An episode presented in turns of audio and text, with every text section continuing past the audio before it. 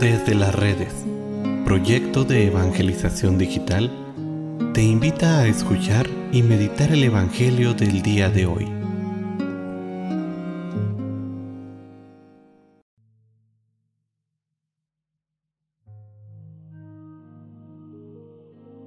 El día de hoy, miércoles 12 de octubre, escuchemos con atención el Santo Evangelio según San Lucas.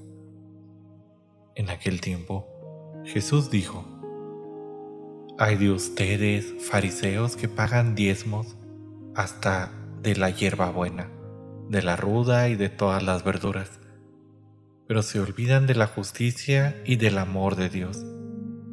Esto deberían practicar sin descuidar aquello. Hay de ustedes, fariseos, porque les gusta ocupar los lugares de honor en las sinagogas y que les hagan reverencia en las plazas. Hay de ustedes, porque son como esos sepulcros que no se ven, sobre los cuales pasa la gente sin darse cuenta.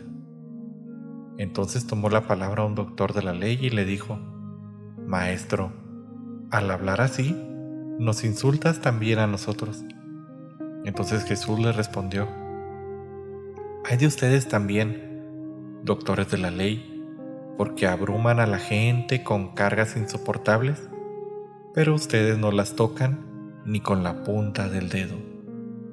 Palabra del Señor.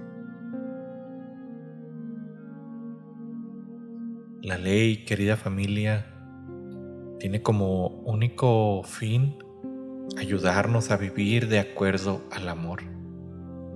Cada uno de los mandamientos expresa el deseo de Dios de que el hombre crezca y madure en el amor.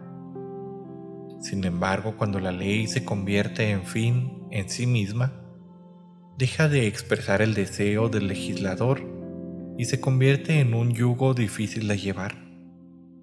Peor aún, cuando somos nosotros mismos los que nos convertimos en los legisladores, para hacer una ley a nuestra medida y necesidades, pues esto, lejos de conducirnos a la meta que es Dios, nos aleja de Él y nos confina en la oscuridad, la ignorancia y la angustia. Si tú cumples la ley únicamente porque es la ley por miedo al castigo, eres todavía un esclavo de la ley pero si la cumples porque en ella descubres un camino para crecer en el amor, es cuando tu vida se abre hacia una felicidad perfecta. Un ejemplo muy sencillo que podríamos pensar hoy es, ¿qué es lo que te mueve el domingo para asistir a misa?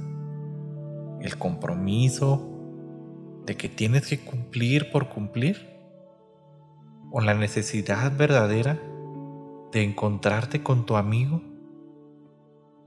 y estar en una verdadera comunión con él. Meditemos hoy en este día.